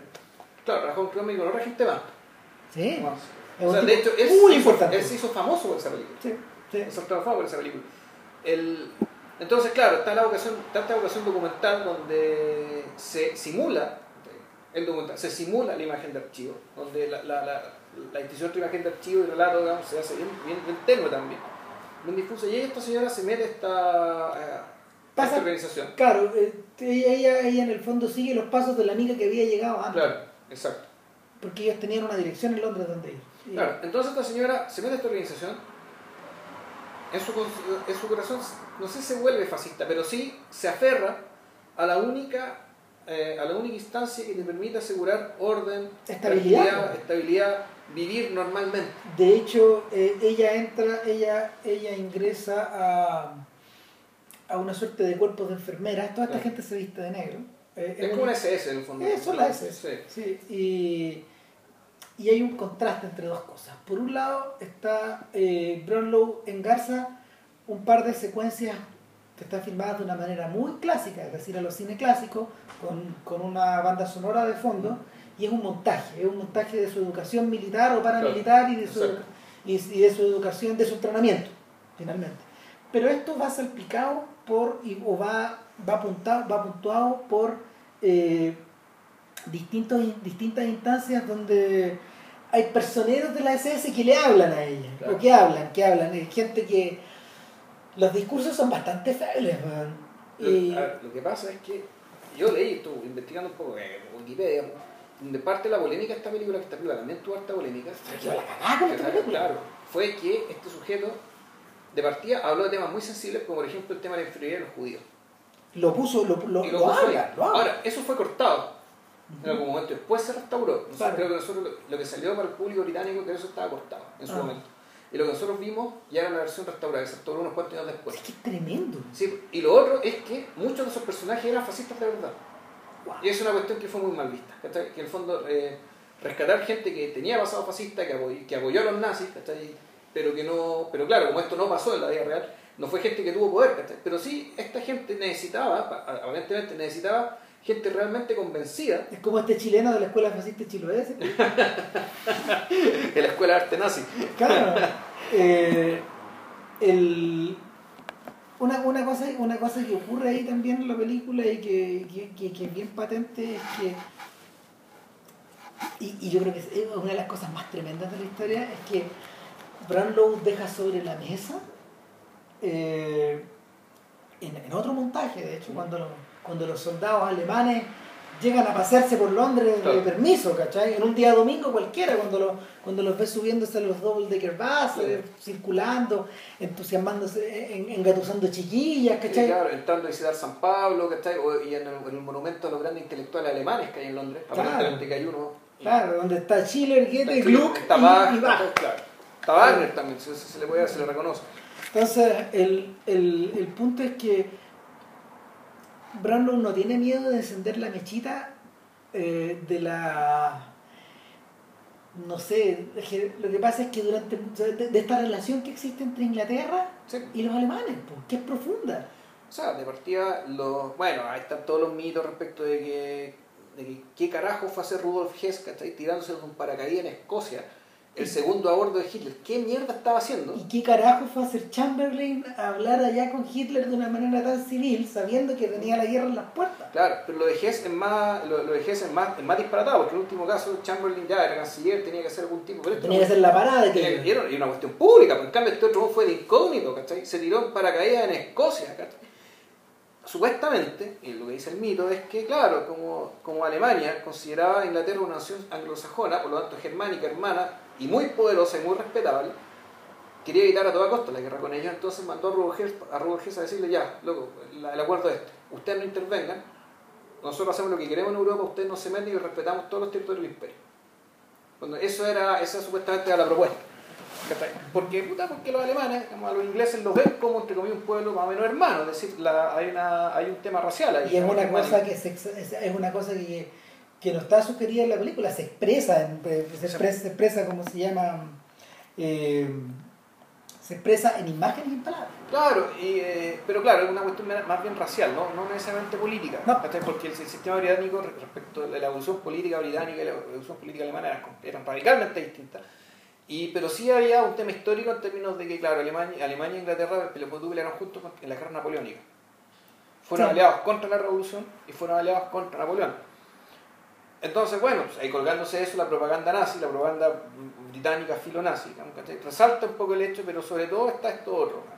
Pero en realidad, el verdadero malo que está pegando la película, y es lo que, en vez de seguirla contando, la vamos contando con este supuesto, es que todo esto es absolutamente factible. El, el- E- el- Ese, es el cuento en realidad. Todo esto de- pudo haber pasado, eh, pudo haber pasado absolutamente creíble que haya pasado. Esto no es ciencia ficción, esto es, aquí estamos apelando a, a ciertos rasgos presentes en el pueblo británico, en la, en la naturaleza humana también. Sí. Que, que sí, que esto pudo haber pasado y esto pudo haber sido así. Es interesante porque los americanos, Philip K. Dick, por ejemplo, escribió El, el hombre del castillo eh, usando los mismos presupuestos y hablando del fondo de la, japoniz- de la japonización de América. Ya. Por otro lado, eh, Ahora el tema es que América es japonizable. eh, lo que pasa es que esta es una historia que es mucho más larga, digamos, porque, porque los nazis invaden la costa este y Japón la oeste, Ah, ya, En la novela. Es tremenda esa historia. Y el otro, el, el, otro que tocó esto de una manera más sinfónica todavía en la conjura contra América es Philip Roth, donde habla de que en el fondo, donde habla de una América presidida por Charles Lindbergh. Entonces, donde, donde Lindbergh se presenta como candidato, una cosa así. ¿Qué era un furibundo antisemita Charles Lindbergh? Completamente. Completamente. Y de hecho Roth es un personaje del libro, creo. Estoy medio perdido ahí. Pero el punto es que el, volviendo, volviendo, volviendo hacia atrás, volviendo a, la, volviendo a la película misma, la sensación de, la sensación de tranquilidad y normalidad que busca esta señora eh, va, va siendo permanentemente mm, permanentemente mancillada por un problema. Esta señora, ella es una registered nurse, es una, es una, es una enfermera, es una enfermera mm, calificada es decir, una persona que trabajaba en un hospital, es una persona que debería estar en el frente. Precisamente. Y en ningún momento de la película está dedicándose, o sea, mientras la vamos viendo, eh, se está dedicando a su verdadera profesión. Porque por un lado la están adoctrinando y la están convirtiendo en una especie como de cuerpo de bomberos. Nunca la vemos curando gente. No, exacto. por otro lado, por otro lado, eh, la por otro lado, más adelante, más adelante cuando ella ya la, la vistan de enfermera, no cumple un rol de, enfermera y finalmente, finalmente ella misma se va despersonalizando. Y, eso, y esa es una de las cosas que va ocurriendo a tu alrededor también. Sí, pero no. Es que es interesante eso porque a medida que, claro, la, está siendo formada para ser enfermera, pero ella trabaja como enfermera. Ojo, no está siendo formada para ser trabajadora. Es que esa es la sugestión. La, la están entrenando para otra cosa finalmente. Sí, esa es la, impresión que te da. Que eh, en todo momento, en todo momento eh, lo que hay a tu alrededor es una sociedad del control. Cuando tú vas al cine, ves unos documentales alemanes acerca de la amistad germano-británica. Cuando tú prendes la radio, escuchas marcha o escuchas al líder británico que está hablando. Pero es que a eso voy, ¿a qué voy? Voy a que, si bien tú dices está pasando esa despersonalización, diría que al revés. Eh, todas esas cosas en algún momento ya empiezan a molestar. Pero ella, yo no estoy tan de acuerdo. no, claro, porque hay este momentos que ya sabéis que está, puta, va a hablar el líder. Y ella cambia la radio y ya estoy chata. Después quiere, quiere escuchar música, loco, puras marchas. Y, y, y, en el fondo... Pero finalmente nunca cruza la barrera. De hecho hay un momento, hay un momento en que ella va a visitar permanentemente unos amigos, vacían para abrigar y no, sé, no, sé, no, de manera de no mostrar su traje estos amigos es un matrimonio, es un matrimonio de una amiga de ella con un doctor. que seguramente, con el cual trabajó. Con el cual trabajó, claro. Y, y, hay, una, hay un bebé, hay una, una, niñita chica. una niñita chica con su sitio y todo. Y, y en la segunda visita hay otra persona más. En la claro, hay un partisano hay un partisano y entonces ya lo confronta y le dice, pero ¿cómo se te ocurre tener un partisano acá, güey? No, es que la cuestión no, no pasa Ella escucha el grito del tipo ella que escucha el grito, pero después cuando tiene que ayudarlo a hacer algo, ella se saca el abrigo. Y esto va, este va a sacar la cabeza. Aquí, aquí no fue a, no fue a la Cagamos todo. Eh, pero porque el punto es que eh, yo creo que ella no los delata. No, pero está a punto de hacerlo. Porque ella de hecho va y se planta frente a la oficina de su superior. Claro y en algún momento cuando este tipo, no sé, trata mal como a su secretaria, ella aprovecha y se va. es que a, eso voy, ¿cachai? O sea, tú te, estás dando cuenta a poco que ella en, realidad termina distanciándose. Esta historia es, la historia es como ella se mete, pero también como ella se sale. ¿cachai? Porque ella sí se sale. O trata de salirse al menos su conciencia. Esa es la interpretación que yo hago a partir del hecho de que ella cuando los va a ver se da cuenta que esta pareja la, la, la, toman preso. La cámara, la cámara se la atribuyen a ella. Yo es bonito que tú, tú miráis por los ojos de ella Claro. Cómo se lo están llevando. Entonces tú, bueno. Ella llegó, ella, la, yo creo que una de las tomas más, debe ser la secuencia más impresionante de la película porque está filmada, está filmada con una está filmada con una economía y un rigor narrativo que te llena la sangre. O sea, eh, tal como tú dices, la, la, imagen es desde el punto de vista desde una esquina mirando. Sí, como, como por arriba del hombro de alguien, ¿cachai? Claro, que ya vería. Claro, y, en el, y, y, el, nerviosismo está en que, puta, cuando se lo están llegando la van a ver a ellos, ¿no?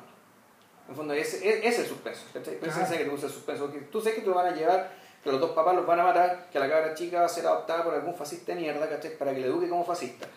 Eh, todo eso es ahí que va a pasar. El punto está en que lo triste va a ser si es que ellos la van a mirar o no, y que van a creer ellos, ¿cachai? Porque nosotros sabemos que ella no los delató.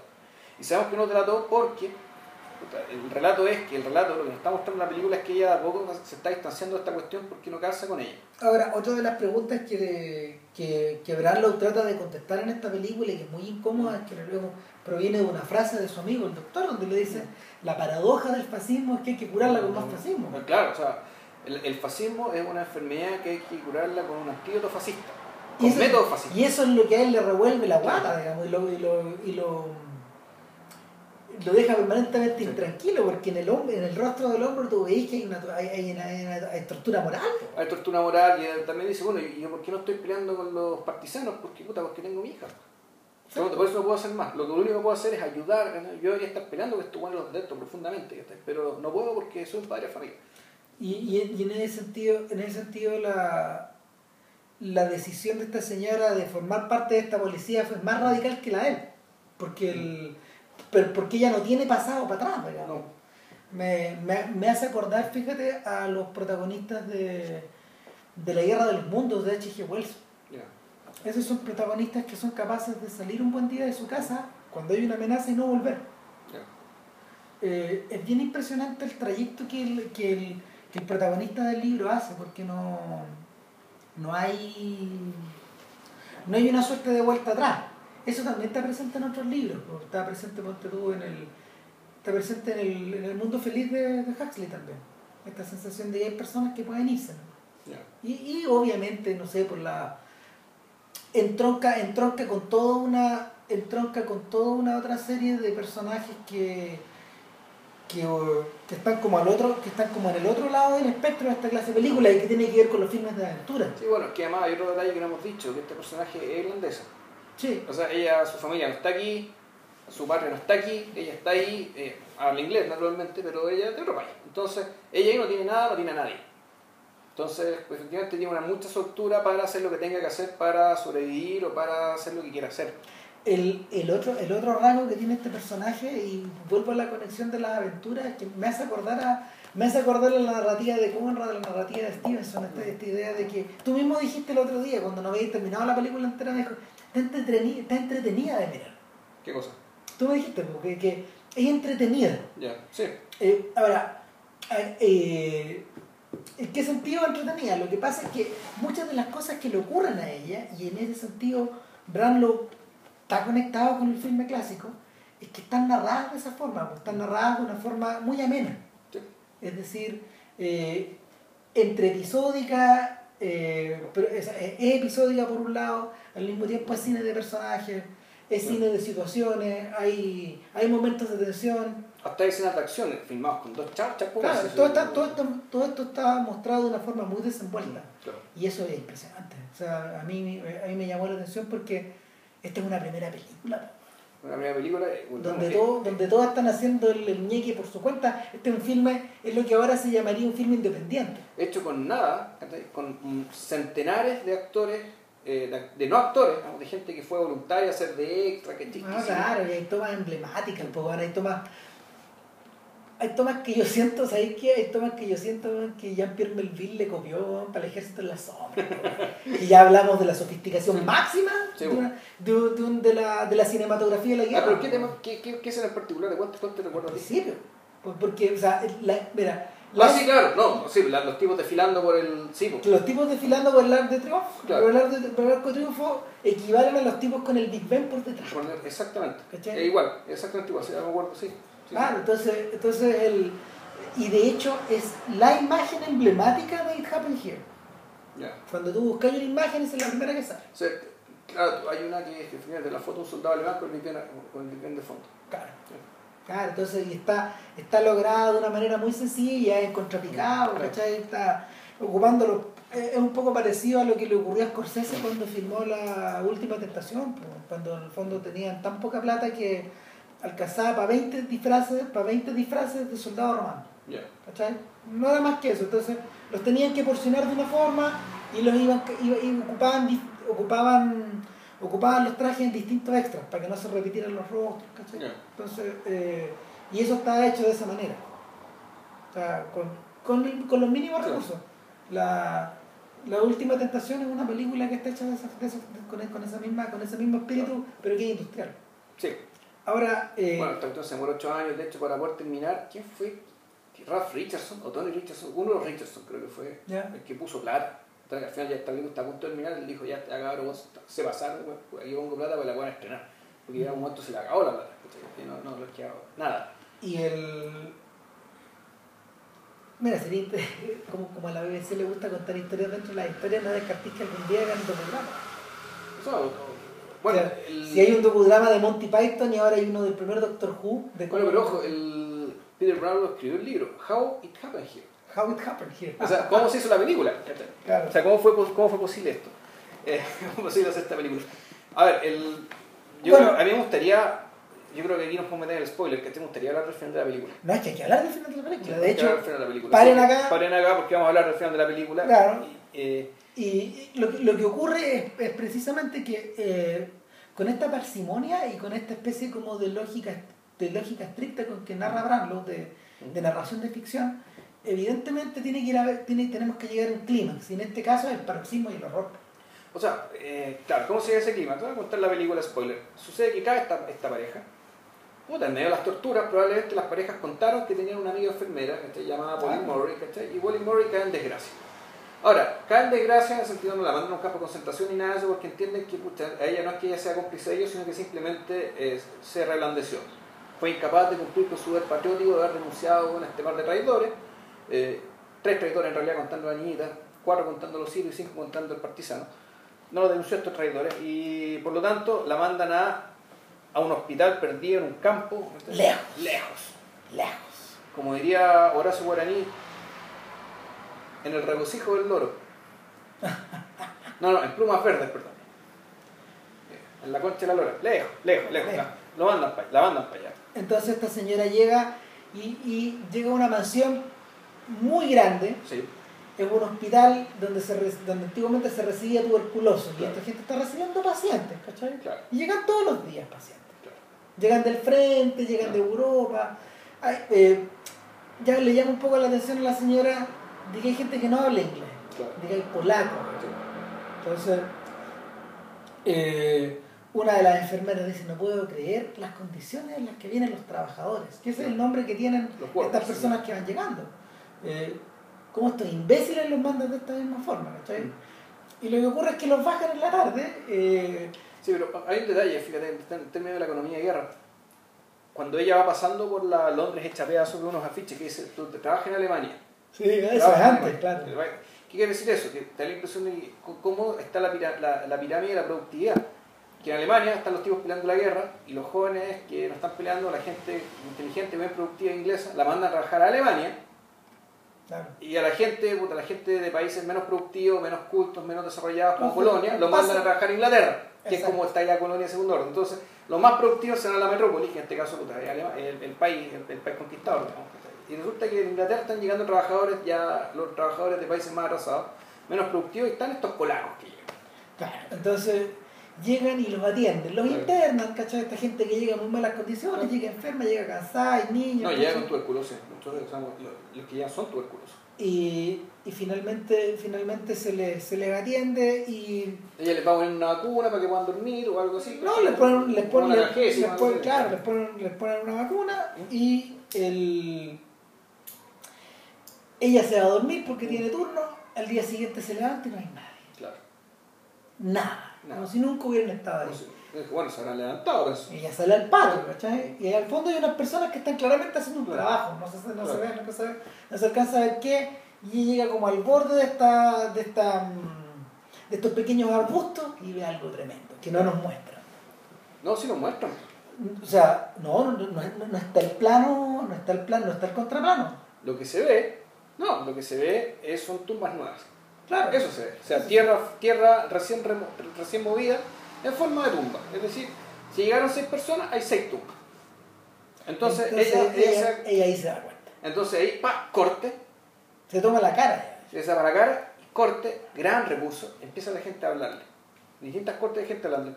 Pero si pero estas personas iban a morir igual, por lo tanto No, nosotros no, no, ni siquiera es eso. En la siguiente imagen, volvemos al tema del tren. Nuevamente ella está en el tren. Ah, está en el tren. Y, y ella está con la cabeza apoyada, Ok. con la cabeza apoyada en el vidrio, el vidrio está, el vidrio está, mm, eh, el vidrio está empañado por la lluvia, y ahí empiezas a escuchar las voces y ver los planos, los los primeros planos. claro, de las otras enfermeras, del médico a cargo, que sigue diciendo, bueno, pero esta gente iba a morir igual. De, de todas formas, nosotros lo que hicimos fue darles una muerte, una muerte tranquila y decente, porque, bueno, da lo mismo. Pero decían, bueno, tú tienes que estar dispuesto a hacer estos sacrificios con tal de llegar a un objetivo común. Es un discurso fascista. Discurso fascista Claro, el, el- el tipo le dice, hay una cosa que está, hay una cosa que está acá, le dice el doctor, el, el que encarga esto, digamos, que tú tienes que entender, tú tienes, y eso es tremendo, tú Mm. tienes que entender que hay una superioridad de una raza Claro. sobre otra. Le dice, y se lo dice con un desparpajo que, Claro. que te deja tieso, weón. ¿Por qué? Porque ese sujeto, al revés de los otros líderes, Mm. que, líderes que ella tenía, que, que tú, tú veías que estos personajes que están representados por Buró- actores de buró- carácter, con cara dura, qué sé yo. Exactamente, gente, gente, que, gente que está con el discurso acomodado. No, aquí tú ves un tipo convencido. Claro. Un, un tipo convencido, pero además de un aspecto muy bonachón.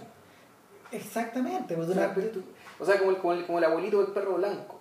claro, claro, y, y, y- y- y este sujeto, este sujeto es el que está ejecutando el, el mal puro, Sí, finalmente. sí, porque él se está ensuciando las manos ya, eh, incluso ya peor que el oro, pero el oro está en último caso peleando contra enemigos, ¿cachai? Te está matando gente indefensa, engañada más encima. O sea, es, el equivalente británico, digamos, de los campos de exterminio, pero claro, como es británico, es muy, Es muy posh. es- es muy claro, bastante elegante, con, con la casa bonita y qué sé yo. Claro, y ese otro comentario siniestro de parte de Brando. O sea, está, el comentario siniestro es que efectivamente, en la medida que los ingleses son anglosajones, ¿cachai? El fantasma de la, de la creencia superior, de la superioridad de su raza, digamos, es una cuestión real, ¿cachai? Que existió y que... No, y, y de paso está la de paso está la asociación de la mansión Claro. a los nobles británicos que Claro. eran nazis. o sea, que era más. gente que estaba in the open. O sea, huevones que durante la guerra eran nazis y que después de la guerra Sigue- siguieron, siguieron siendo siendo- nazis. Y no les llegó nunca la. Bueno, y ahí está todavía la cuestión más macabra, pero bueno, eso es involuntario, que el hecho de que la familia real británica es de origen alemán, Claro. además. Pero, Pero claro, es- ellos no eran nazis, digamos, ¿cachai? Digamos, justicia. No, pero, pero de hecho algunos... Pero Wally Simpson sí era filonazi. no, con la- la- la americana y- esta que y se casó con Eduardo Octavo, eh, sí. Sí, Sí, po, po, él por eso también sí. era nazi. po. O sea, ese matrimonio Eran nazis. era nazi. ¿Cachai? Esa tremenda historia de Esa, amor. esa bella, esa bella historia de amor. Nazi. Nazi, güey. ¿cachai? Entonces... De algo que sirvió eh, ver el discurso del rey, película del orto, güey, era para saber que Wally Simpson dice, era nazi. Entonces, el, el punto es que ella, el plano empieza, el plano, el plano, el plano del tren se abre, Se abre y tú ves esposada. que está esposada. O sea, que es básicamente un objetor de conciencia. y, no, claro, y la, y la lleva en un campo de concentración. Y la ya, ya, va. sí, va, va a coserse, ¿cachai? Ya, ya lo espera lo peor, ¿cachai? Ya, Claro. y, y aquí también otro montaje brillante en términos de, puta, de economía. Muestra a unos tipos preparando una emboscada, punto, corte. Es como lo habría dibujado Hugo Pratt. Claro. Si Hugo Pratt, ponte tú en esas películas, en, esas- en esas historias de corto maltés, dibuja así. Claro. O- claro, pero era como una escena de Lawrence de Arabia, pero sí en todo el huevo del tren, el Claro, tren no, no. se descarrila, ¿cachai? no corre ni un balazo, ¿cachai? sino que van a, va a disparar, ¡pa! y te muestran un comando de, lo- de los partisanos, puta, tenemos una, necesitamos gente Hay que otro corte más. Claro. Hay otro corte más y un tipo le dice, ¿sabes qué? Y esta enfermera, esta enfermera que era colaboracionista, No, no, son falta alguien para los pero tenemos una, una enfermera, pero colaboracionista, se anda con De uniforme. collaborator, Sí, ah, ya mándenla a buscar, ya. Y, y se la llevan, ¿cachai? Claro. Y ese es el único momento donde ella es enfermera. Es finalmente enfermera trabajando para los, o sea, trabajando para los Claro, rebeldes. Vestida, vestida con su uniforme negro, Claro. trabajando para los rebeldes. Claro, ¿y por qué me gusta tanto el final? Y bueno, volvemos, ya mega spoiler, ¿cachai? Después te muestran cómo se da vuelta la tortilla, cómo efectivamente dentro de la hipótesis eh, de Andrew Mollow, ¿cachai? El consultor, el consultor militar, y el mismo Kevin Brownlow, efectivamente la conquista de Inglaterra aún así no habría durado mucho. No. Los americanos habrían, habrían, habrían ayudado, digamos, ¿cachai? Y los soviéticos también, de un lado y otro, digamos, ¿cachai? A que efectivamente Inglaterra fuera recuperada. O por último término, que los nazis fueran derrotados. Ahora, ¿cómo se van a repartir Inglaterra entre el ejército rojo y el ejército... de A eso lo no se hace cargo la película. Claro, eso es lo que va a pasar, pero de la película no se hace cargo de eso. Lo que sí se hace cargo es que a, a medida que empiezan a ganar los rebeldes, se empiezan a producir las mismas matanzas, las mismas represalias, empiezan a producirse actos de salvajismo de, de parte de los, de, de- de los, de los rebeldes En británicos. forma invertida, claro. Claro. Y lo triste es que empiezan a matar todo lo que sea alemán y tú ves cómo esta, esta señora finalmente está trabajando como enfermera, desplegando toda su vocación, ¿cachai? Pero está con un uniforme puesto y lo que le están diciendo es que también la van a matar. ¿cachai? ese es el final sugerido que te da la película de que te parte el corazón. O, Porque, sea, o por otro lado, pues, el, otro final sugerido, eh, que, fíjate que yo pensé que iba a pasar eso, pero la sensación que tengo yo es que es que deja suspendido el juicio porque en el fondo ella está ella, ella queda convertida en una pelota de ping-pong. sí. Y a, y a eso se reduce la población finalmente, O sea, pero es que- sí, como, con- con- convertida en la moneda de cambio que, que, esta, que Claro. estos dos promotores de violencia ejercen. Sí, pero al mismo tiempo es una pelota de ping-pong, pero que tiene voluntad. O sea, por algo le va a un campo de concentración, por algo tiene, es una expresión de conciencia. Y terminó trabajando, salvando gente, que esa era su vocación. Da lo mismo los informes que tuviera, ¿cachai? Tanto ella como el tipo que estaba salvando, ella estaba haciendo eso. ¿Sabéis qué? Pero sí, efectivamente, queda convertido en pelota de ping-pong, pero la- para mí está claro que se la van a pitear, weón, ¿cachai? Y, y esas son las tragedias de estas películas en las que te muestran, que sé yo, que alguien aprende algo Claro, para terminar muriendo. para solo morir. Como Eh, en la como puta, en en American History X, ponte tú, ¿cachai? Película de mierda. O en la N, ¿cachai? Y lo- bueno, es como lo mismo. O sea, esto es de la historia un poco Claro, que... y en la parte extrema tráiganme la cabeza a Alfredo García, weón, que el weón aprende, weón, en el fondo que, que en, el, en esta suerte como en esta suerte como de, de nihilismo suicida del cual se apodera la película, el weón finalmente toma una decisión. Ahora, que tenga, tiene, que ver, con- tiene que ver con disparar, sí, pero bueno, es parte de su naturaleza. Ahora, el ¿sabéis que mientras yo veía esta película yo me acordaba de otra película de mierda? Ya. Children of Men. Ah, que es una película que también apela, apela a esta misma a esta misma sensación de el fascismo versus los colaboracionistas con, con los Con los colaboracionistas y los rebeldes. y los rebeldes Y la represión y Inglaterra tomada y que entre los rebeldes también hay una manga que chuchan de su madre, weón, pero claro, impresentable, claro y que, que en el fondo en este caso el, el que en este caso el- la conexión sci-fi ahí es que los niños ya no nacen Claro. ¿Por qué no nacen? Pero este, este- puta, tiran di- diversas teorías, pero este tipo encuentra una persona que debe pro- proteger que sí, que, que sí está embarazada, ¿cachai? Y es una niña, es una niña inmigrante. Una niña negra, claro. Claro. Es un, es un descendiente de inmigrantes, ¿cachai? Es un británico de golpe. claro. ¿cachai? Ahora, película de mierda, ¿en qué sentido? En que en realidad lo que hace Cuarón y lo que hace el equipo es que es incapaz de deshacerse de eh, las estructuras maniquias que hacen de Clive Owen, el protagonista de la película, este antihéroe. claro. ¿Cachai? Este antihéroe que debe ser llegado hasta el final. En ese sentido, eh, Clive Owen está metido en el mismo saco que, que los filmes de. que los, que los filmes antifascistas en- en- de, de Charlton Heston. Ya. Este ciclo chico de, que tiene que ver con. Con o sea, Verde, eso. que claro, es- es- son tres: pues, es Soylent Green, Omega Man y, y El Planeta de los Simios. ¿Cachai? Y el, en el fondo, en el fondo, el tema de, el tema que, el tema, el tema que va moviendo, el tema que va moviendo la olla ahí es que es que Charlton Heston es este último objetor de conciencia Claro. contra el sistema, pero que no, no tiene ninguna está por ir remando a la contra, por ir remando a la contra solo, el, sistema rápidamente se lo traga, se lo consume. Pero es que más que eso, es que además está- hay un tema también de la. Más que llevarla contra el sistema, pero hay un tema de, de tampoco creerse del todo, el, creer en todo en sí mismo su propia capacidad de hacer algo. Claro. Es decir, eh, Clive Owen, tipo puta, que es más inteligente que los demás, tiene más voluntad, tiene más capacidad de liderazgo que los demás, ¿cachai? Pero no la quiere usar. Porque él quiere vivir de otra manera, ¿cachai? Puta, él prefiere hacer cualquier otra cuestión, ¿cachai? No, está ni no, no, no es su interés, ¿cachai? Que convertirse en un freedom fighter, ¿cachai? Ni nada. Pero él las virtudes las tiene, en el fondo esta cuestión media como aristocrática, ¿cachai? De tenerlo todo, pero no querer usarlo. Es lo que le pasa a Bernard Marx en, en El Mundo Feliz. ¿Cachai? Bernard Marx es un weón que también. es El mismo proceso, es casi un remake esa. Sí. Pero este personaje no, no calza tanto, ¿cachai? Porque si es un personaje que en la escena inicial demuestra liderazgo, demuestra un poco más de astucia, ¿cachai? No es un personaje tan extraordinario. Y de hecho, la, la película es interesante porque se trata pa- porque se trata precisamente de mostrarte cómo gente normal, con algunos, pero con liderazgo, con ansiedad, pero también no extraordinario, no una persona extraordinaria, puta, caga agarrar el fascismo. ¿cachai? Es que siendo que, el fascismo, siendo que el fascismo no le promete un estatus más elevado, no le promete algo de acuerdo a sus No, aspiraciones. lo que le promete, lo que le promete no es cañones en la puerta. pues. No, pues, eh, orden, tranquilidad, paz, rutina. Eh, Eh, eh, de- ciertas, ciertas como, como lo explicaba también la, Joan Germán en, la, en esta tierra es mía, Island is mine, cierto tema también con la propiedad, cierta promesa de una propiedad, de tener algo, de contar con algo, de, de poder vivir predeciblemente, digamos, sobre la base de algo sólido. No, eso es. Eso es lo que esa es la promesa que te hacía el fascismo, digamos, en una situación revuelta, ya sea por la guerra, que está por, por, una, por una guerra digamos, con otro Estado, o ya sea por una guerra civil provocada por la lucha de clases, que, fondo, de ahí nace el fascismo realmente. Otro, otro, detalle, otro detalle que me llama la atención de la película es que aparte de los, dos, de los dos doctores que aparecen, este doctor que está en contra y este doctor que está, está en favor digamos, de la, del, del dominio nazi, no existe la presencia de intelectuales o de gente de gente que pertenezca a las clases educadas en esta película.